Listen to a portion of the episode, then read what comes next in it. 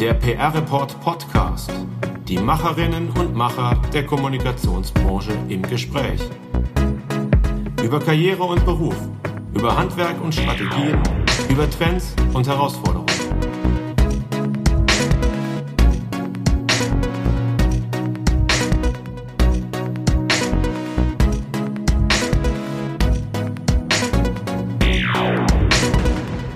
Ganz herzliches Hallo zum PR-Report Podcast. Mein Name ist Daniel Neun und ich freue mich sehr, Sie als Hörerinnen und Hörer begrüßen zu dürfen.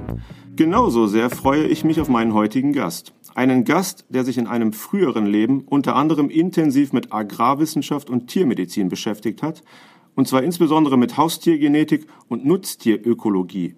Promoviert hat er auf dem Gebiet der Verhaltensphysiologie. Danach ist er aber in Richtung Konsumgüterindustrie abgebogen und seit 2001 geschäftsführender Gesellschafter der Agenturgruppe Convensis. Hallo und herzlich willkommen im PR Report Podcast, Stefan Henkel. Ja, hallo Herr Neun, äh, freue mich auch, äh, heute dabei sein zu dürfen und bin schon ganz gespannt auf unsere Unterhaltung. das bin ich auch. Herr Henkel, von Agrarwissenschaft, Haustiergenetik und Verhaltensphysiologie in die Agenturbranche. Wie kommt denn das eigentlich? Na, ich glaube, jeder von uns oder die meisten Menschen, die ich in der äh, Kommunikation kenne, sind eigentlich äh, sehr vielseitig aufgestellt, haben einen ganz unterschiedlichen Background. Und äh, ähnlich ist es äh, bei mir gewesen. Ich habe halt mehrere Sachen studiert, hatte dann die Chance gehabt, also mein Doktorvater wollte eigentlich, dass ich auf, auf dem Gebiet auch habilitiere und hatte mich aber dann für die Industrie entschlossen, für das Draußensein, für das Zusammensein mit Menschen und gegen das Labor. Das war für mich eigentlich so der, der Punkt, diesen Weg zu gehen. Und in der Kommunikation, glaube ich, ähm, kommen extrem viele Charaktere auch zusammen, die äh, unterschiedlichste Background haben. Also wenn ich bei mir im Unternehmen schaue, bei aktuell rund 30 Personen haben wir, glaube ich, 25 äh, unterschiedliche äh, Ausbildungsgänge. Das ist, glaube ich, das, was, was viele andere Agenturen, aber auch äh, entsprechend dann auch viele Unternehmen und Menschen, die in der Unternehmenskommunikation oder in der Produktkommunikation oder digitalen äh, Kommunikation unterwegs sind, auch kennzeichnet. Also ich glaube, die Kommunikation ist so ein bisschen so auch ein kreatives Sammelbecken für viele, viele Menschen, die nicht nur eine Sache im Leben machen wollen. Sie haben Convensis 2001 gegründet. War das zurückliegende Pandemiejahr das anstrengendste und schwierigste für Sie als Agenturchef? Ähm, eigentlich nicht, muss ich sagen. Also das, das 2020er Jahr äh, haben wir auch jetzt als, als Gruppe mit einem leichten äh, Plus, also wirtschaftlich mit einem leichten Plus abgeschlossen. Wir sind auch äh, gut ins Jahr äh, 2021 gestartet. Aber ich bin, glaube ich, wie viele in der Branche, aber auch viele in Unternehmen gespannt, was das Jahr 2021 bringen wird. Äh, das kann sein, dass das natürlich für uns alle eventuell härter wird. Das muss man einfach auch mal sehen. Das muss man einfach schauen, weil ich glaube, bei, bei vielen Unternehmen äh, weiß man auch nicht so genau, wie, wie ist die Entwicklung in den nächsten Monaten, äh, wie ist der, der Forecast. Normalerweise weiß man genau, man hat die, die Stückzahlen, die, die Absatzzahlen. Entsprechend tut sich dann rückwirkend dann auch oder rückblickend dann auch von der Strategie her dann die, die, die Marketing-Kommunikationsbudgets anpassen. Und ich glaube, im Moment ist es auch so, was ich auch äh, aus dem Umfeld mitbekomme, dass man gar nicht mehr so langfristige Verträge im Grunde abschließt, sondern eher kurzfristige macht, weil einfach auch bei, also nicht in jedem Bereich, aber es gibt, glaube ich, auch einfach Unternehmen, die da sehr, sehr vorsichtig sind. Und ähnlich ist es bei uns in der Agentur, ähnlich ist es, glaube ich, auch bei anderen Agenturen. Einfach mal das Ganze so ein bisschen vorsichtig betrachten, konstruktiv und, und positiv natürlich dann, aber auch trotzdem nicht euphorisch und, sondern schauen, was da im Grunde auch auf uns zukommen mag. Verändert Corona den Agenturmarkt? Ja, also hat es ja schon geändert. Die Unternehmen, die äh, im, im Bereich äh, Messekommunikation, äh, Event und Eventmanagement im klassischen Bereich unterwegs waren, die haben einfach extrem große Probleme. Die sind zum Teil, äh, haben sie auch den Geschäftsbetrieb schon eingestellt oder sind seit vielen, vielen Monaten in Kurzarbeit. Und da muss man natürlich jetzt schauen, was da auch in den nächsten äh, Wochen und Monaten kommt. Also insofern ja, äh, es ist allerdings so, dass aus meiner Sicht äh, ist natürlich dieser Punkt Digitalisierung auch in der Event, aber auch in unserer gesamten Branche immens. Also wenn man sich äh, anschaut, wie wir alle in, in der Kommunikation in den letzten äh, fünf bis acht Jahren uns äh, in den unterschiedlichsten Bereichen, ich will mal sagen, digitalisiert haben, ist das eher ein, ein Katalysator, was wir jetzt in 2020 erlebt haben und auch in, in 2021 auch so fortgeschritten wird. Also, also ich denke auch 2021 wird auch nochmal, was so die Tools angeht, äh, extrem einen, einen Push nach vorne geben und eine, sagen wir mal, nicht eine neue, aber auch eine Umorientierung oftmals, wo man sich dann als äh, Unternehmen, als Unternehmens äh, jemand, der in, in, der Kommunikation, im Marketing, im Unternehmen oder auch in der Agentur tätig ist, auch natürlich dann fragt, wo geht's jetzt eigentlich hin in den nächsten Monaten und was ist so mein mittelfristiges Ziel? Was sind so die nächsten fünf Jahre? Wie wird sich der komplette Markt in den nächsten fünf Jahren äh, verändern? Und ich glaube, dieser Veränderungsprozess, äh, der äh, als durch Corona als Katalysator eingeleitet wurde, der wird, glaube ich, in den nächsten fünf Jahren die komplette Branche so stark zum Umbruch, zu einem Neudenken, zu einer neuen Aufteilung auch führen, wie es äh, aus meiner Sicht nicht in den letzten 50 Jahren in der Kommunikation war.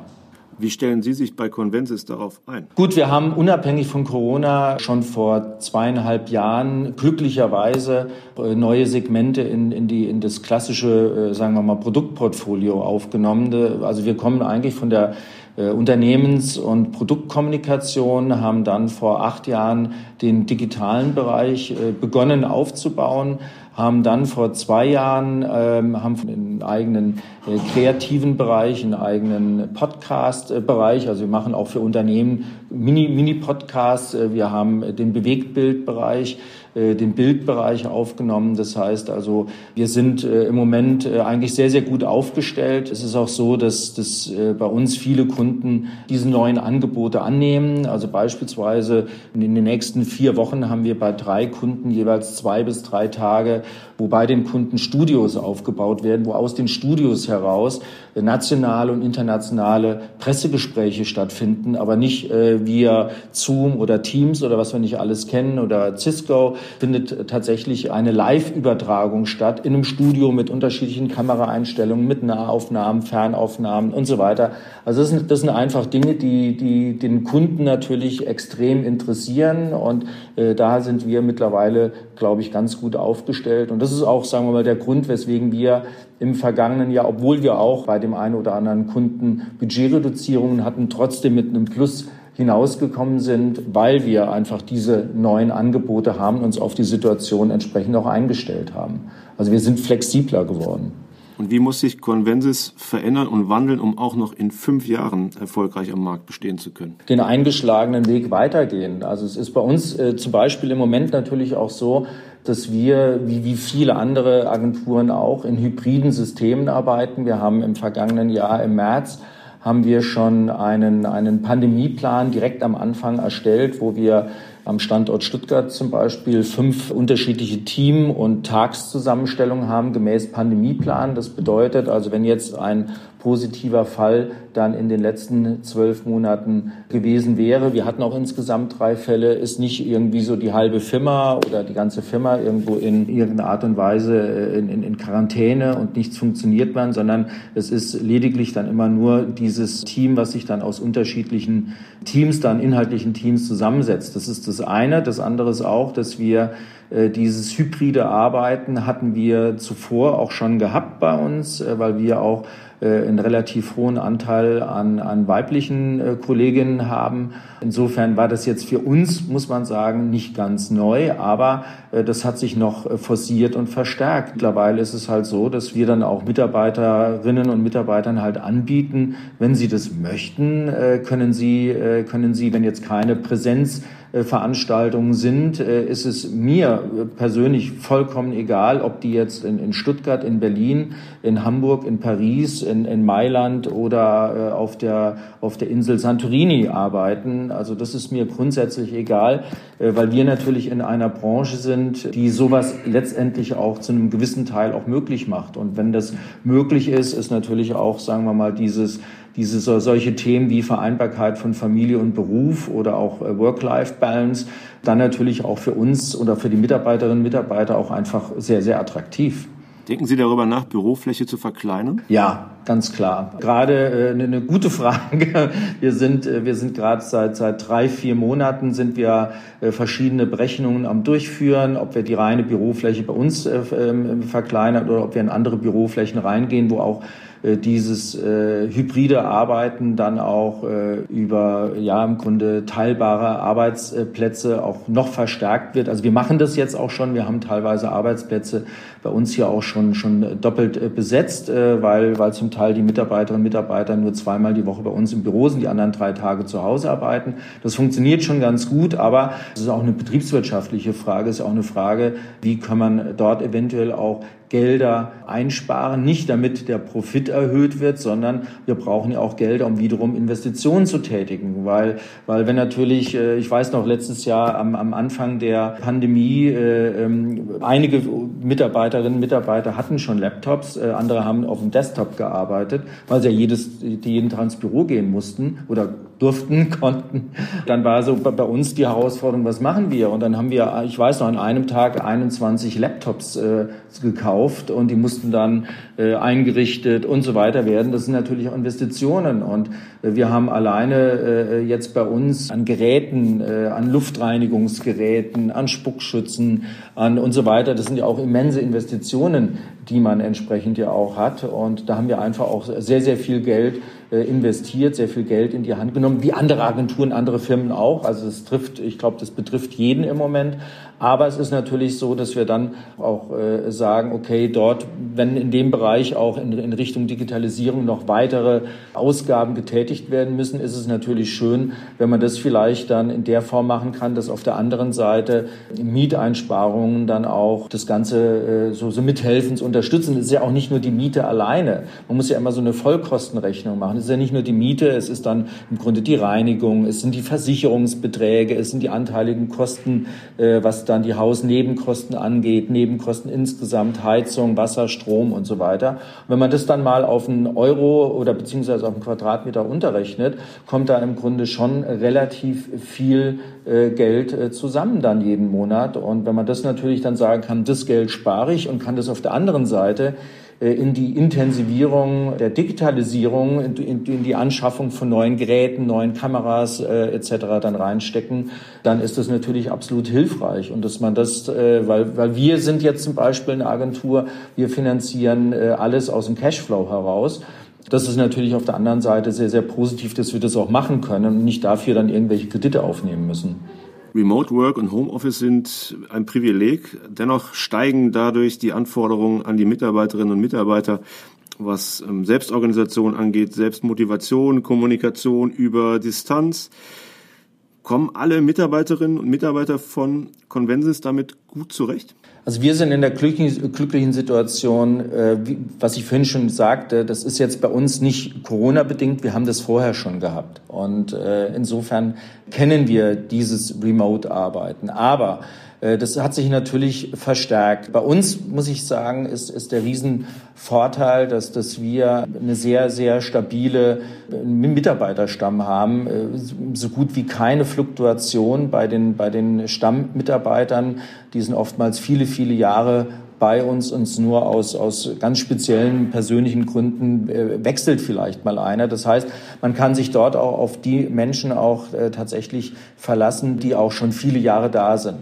Gleichzeitig bringt es natürlich dann auch äh, die Herausforderung mit, äh, wenn man neue Mitarbeiter einstellt. Also wir hatten jetzt auch gerade die letzten drei Monate wieder drei neue Mitarbeiterinnen und Mitarbeiter eingestellt. Und da ist natürlich der Punkt, wie tut man die in die Teams integrieren? Wie machen wir das? Wie machen wir das auf der Entfernung? Und dann gibt's dann halt zum Beispiel eine Mitarbeiterin, äh, ich hatte letzte Woche mit ihr gesprochen. Vorher war, hat sie in der Agentur in Hamburg gearbeitet, kam jetzt nach Stuttgart und sagte, ja, sie kennen von ihrem Team, kennt sie gerade mal persönlich, dass sie die mal getroffen hat, obwohl sie jetzt schon vier Monate da ist, gerade mal drei Personen. Alle anderen im Team kennt sie nicht, die kennt sie nur über Zoom.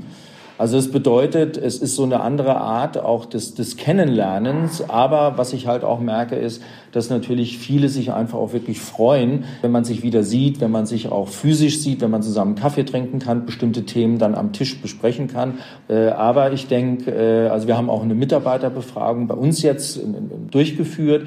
Da war auch tatsächlich der Punkt, äh, dass nur, also dass eigentlich bis auf drei Personen alle eigentlich dieses im Grunde variable Arbeiten, dieses hybride, dieses Remote-Arbeiten eigentlich auch in der Zukunft machen möchten.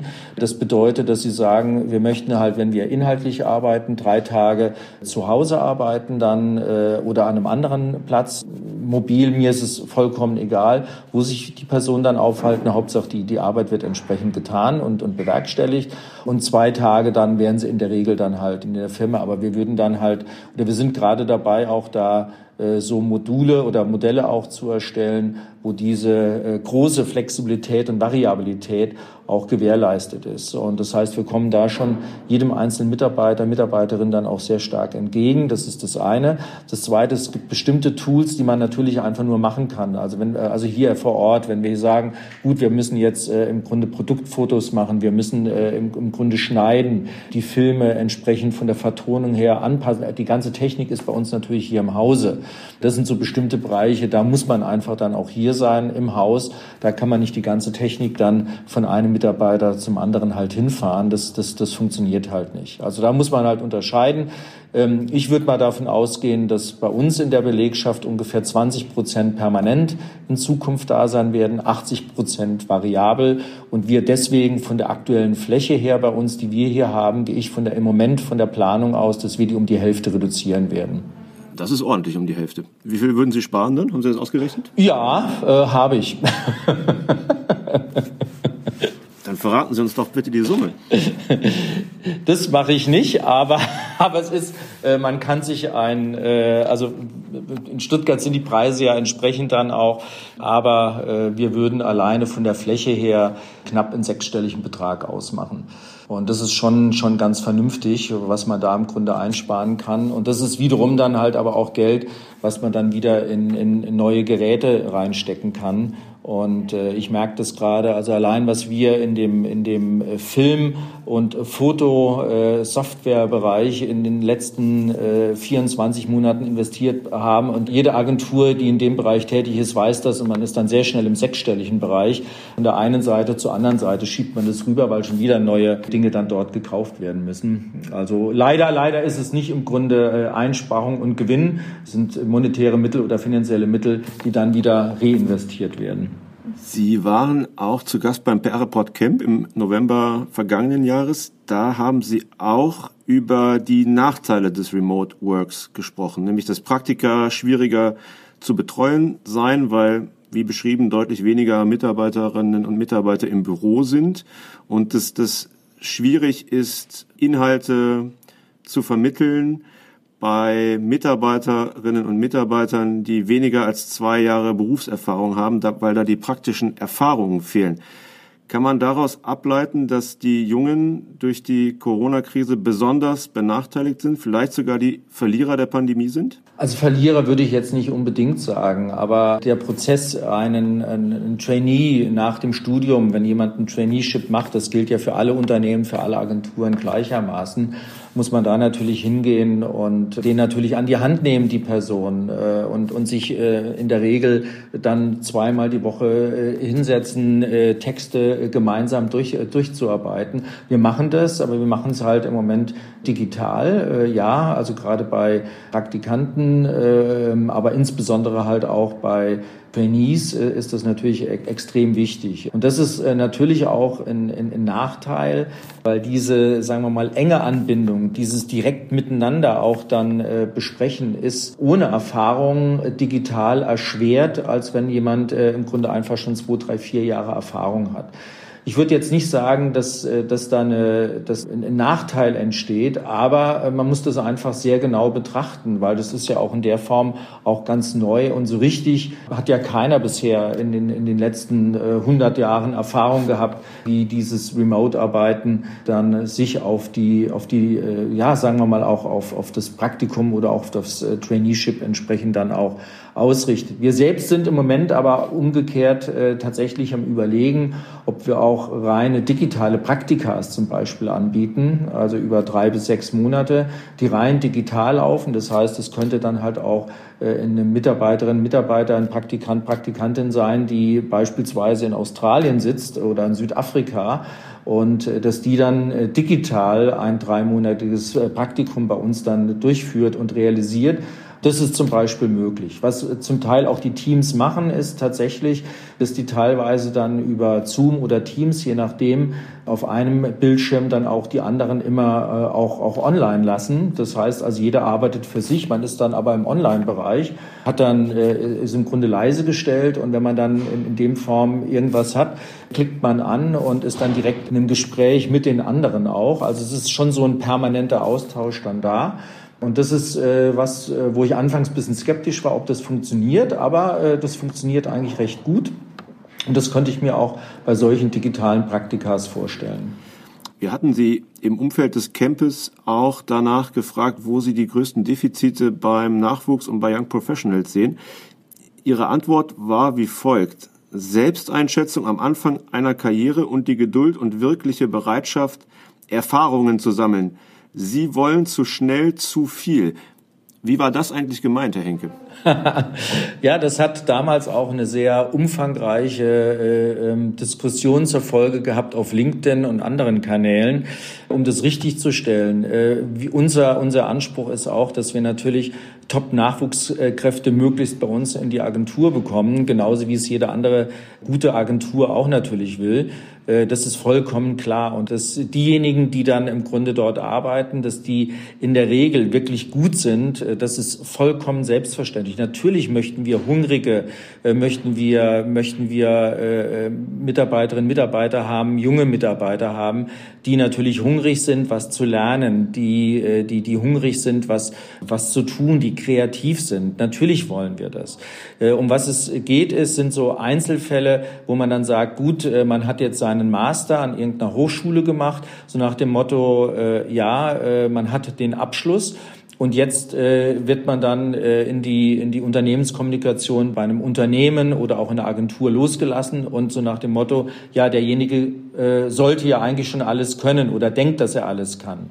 Und das ist eher so der Punkt, wo ich sage, nein, in der Regel können die Personen äh, in, in der Regel meistens halt noch nicht so viel. Sie haben eine sehr, sehr gute Grundlage.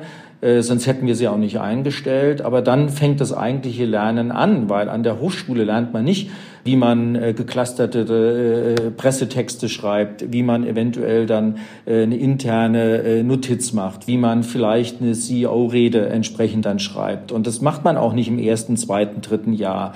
Das ist oftmals kommt das halt erst mit der Erfahrung erst im vierten Jahr. Und mir geht es eher darum, dass auch dann äh, die äh, jungen und, und sehr, sehr guten und kreativen Krä Kräfte sich selbst dann auch mit sich selbst im Klaren sind und sagen, ja, wir sind gut, wir wissen und das ist prima, aber äh, ich muss einfach auch natürlich noch viel lernen und nicht nach sechs Monaten bin ich jetzt der PR-Berater oder die PR-Beraterin, die auf acht Jahre Berufserfahrung zurückblicken kann und schon verschiedene Szenen und Situationen durchlebt und erlebt hat. Und ich glaube, die Erfahrung ist, ist gerade auch bei uns in der Branche extrem wichtig und jeder, der länger in der Branche ist, weiß das. Ich habe am letzten Freitag hatte ich einen, einen langjährigen Mitarbeiter verabschieden müssen. Leider äh, wechselt er jetzt nach vielen Jahren. Und er meinte dann auch zu mir, weißt du, Stefan, in den ersten vier Jahren, äh, äh und er war bei mir Teamleiter, in den ersten vier Jahren im, im Rückblick äh, habe ich einfach wahnsinnig viel gelernt. Und dann ab dem fünften Jahr war ich dann auch wirklich in der Lage, top zu beraten. Und natürlich konnte ich das auch schon in den vierten Jahr, in den ersten vier Jahren. Aber so richtig richtig mit Erfahrung, nach drei, vier Jahren hat man so viel Erfahrung, so viele Szenen, so viele, äh, so viele Situationen schon erlebt, dass man dann auch dem, bei dem Kunden äh, gegen oder dem Kunden gegenüber auch einfach ein anderes Standing hat und dann auch äh, tatsächlich als Berater, als Beraterin dann auch fungieren kann. Und ähnlich ist es ein Unternehmen. Also ich glaube, wenn jemand äh, auch noch so einen tollen Abschluss hat und ins Unternehmen reinkommt, dann wird äh, in, in der Regel, wenn es äh, um, um eine Reputations- oder Krisenkommunikation geht, wird jetzt nicht unbedingt dann der Trainee im, im Grunde gefragt, wie würdest du jetzt die Situation angehen? Und da muss man einfach ein bisschen realistisch sein. Und das ist das Einzige. Aber äh, ich fordere trotzdem jede, äh, jeden, jeden neuen, jedes, jede, jede Trainee bei uns auf, natürlich auch zu fordern und tough zu sein und kreativ zu sein trotzdem auch zu schauen, äh, was kann ich auch tatsächlich noch lernen. Äh, ich sage immer, also mein, mein Spruch ist, ich weiß, was ich kann, aber ich weiß auch sehr genau, was ich nicht kann oder was ich lernen muss oder wo ich dann auch andere Menschen brauche, die in bestimmten Situationen dann halt oder bestimmte Dinge auch besser können. Und die versuche ich dann in das Projekt oder in das System mit zu integrieren dann, damit das optimal für den Kunden ist. Und das ist, glaube ich, auch so eine Denkweise, die ich hoffe, dass ich das äh, meinen äh, Kolleginnen und Kollegen auch so vermitteln kann. Eine Nachricht, die in der Branche zuletzt für Gesprächsstoff gesorgt hat, war die Gründung einer Customized Agency für BMW. Die heißt ähm, The Game Group und soll sich um Marken- und Unternehmenskommunikation kümmern. Werden wir infolge von Corona noch mehr solcher Customized Agency Modelle sehen? Ja, das ist ja, also wenn wir, wenn wir uns jetzt mal so die, die, die letzten 50 Jahre anschauen, gab es das ja immer mal wieder. Da gab es dann im Grunde Unternehmen, die sagen so, wir machen im Grunde so eine, so eine äh, Customized äh, Agency, die arbeitet nur für uns. Wir haben das ja auch vor ein paar Jahren auch bei anderen äh, gesehen. Also gucken wir mal ThyssenKrupp an, dann ist dann so eine Agency äh, gegründet worden und dann ist er halt zwei oder drei Jahre wieder äh, später dann entsprechend äh, aufgelöst worden. Und äh, das muss man sich einfach anschauen. Dieses Customized vom Ansatz her ist es sehr gut, weil im Endeffekt bei mir muss ich sagen, bei Convenze sind wir manchmal vielleicht auch zu leise. Wir machen das mit unseren Kunden schon seit 16, 17 Jahren. Wir haben Kunden, für die arbeiten wir seit 16, 17 Jahren. Das ist also in der Agenturbranche total ungewöhnlich. Wir haben Kunden, da arbeiten wir 10 Jahre, 12 Jahre, 13, 16 Jahre für den gleichen Kunden. Aber warum? Weil wir für diesen dann individuelle Teams zusammenstellen, die diese Kundenbedürfnisse optimal entsprechend dann auch wahrnehmen können. Nur ich sage jetzt nicht, wir tun jetzt irgendwie The Convences One dann, dann machen, um dann einen Kunden XYZ dann betreuen, sondern das geht aus der Agentur-DNA heraus und aus, der, aus dem Agentur-Business. Das ist, glaube ich, der Unterschied. Was, was sich BMW wünscht und was ich total nachvollziehen kann, ist eine langfristige, seriöse, sichere und trotzdem kreative Zusammenarbeit. Und das kann ich nachvollziehen. Aber da ist, sagen wir mal, diese, diese Gründung einer Customized Agency ist eine Möglichkeit, aber aus meiner Sicht gibt es auch viele andere Varianten, die es da noch gibt. Ein zweiter Punkt, der mich eher da, ich habe es auch gelesen, äh, wie viele andere Kolleginnen und Kollegen auch, was mich dann eher gewundert hat, ist das Thema, wenn man sich dann Jung van Matt und Experience One dann mal näher anschaut, kommen die ja eher aus dem, aus dem Kreativ- oder aus dem digitalen äh, Erlebnisbereich heraus. Und die sollen jetzt dann auch Unternehmenskommunikation machen. Und das ist eher das, was mich eher äh, etwas verblüfft bei dem Ganzen. Also eigentlich fehlt da noch eigentlich eine dritte Agentur, die auch U-kommen kann, weil, sorry, äh, wenn man äh, kreativ ist, wenn man kreative äh, Markenkonzepte, digitale Markenkonzepte entwickelt, ist das fantastisch, ist das toll, also ohne Frage. Aber Unternehmenskommunikation, Krisenkommunikation ist was komplett anderes.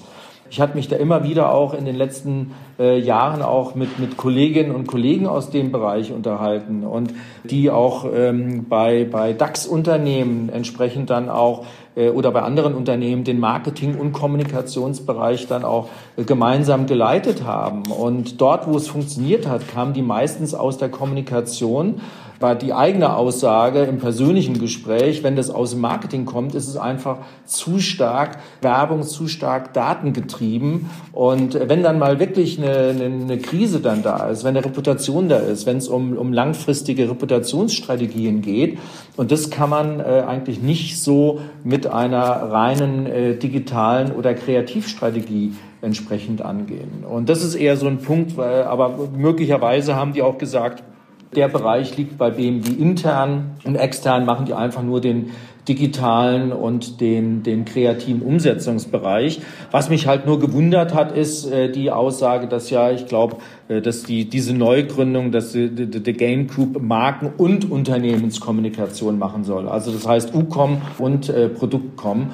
Das hat mich jetzt ein bisschen gewundert, weil eigentlich, äh, so wie ich die beiden Gruppen kenne, die eigentlich diesen UCOM-Bereich eigentlich gar nicht aus der Vergangenheit mitbringen. Aber es kann natürlich sein, dass die, was man natürlich nicht weiß, äh, dass, äh, dass die vielleicht einen eigenen UCOM-Bereich aufgebaut haben, Mitarbeiterinnen und Mitarbeiter dort eingestellt haben, die diesen Bereich dann übernehmen. Aber das entzieht sich meiner Kenntnis. Aber abschließend, wie gesagt, das ist eigentlich dieses Customizing ist überhaupt nicht neu. Das wird ein bisschen neu gespielt, aber wie gesagt, das hört sich jetzt total langweilig an. Also wir machen das seit 16, 17 Jahren so. Ja, wie es dann bei BMW läuft und funktioniert, werden wir alle sehen. Auf jeden Fall bedanke ich mich bei Stefan Henke für dieses Gespräch. Danke Ihnen. Vielen Dank und auch allen Zuhörern eine tolle Woche.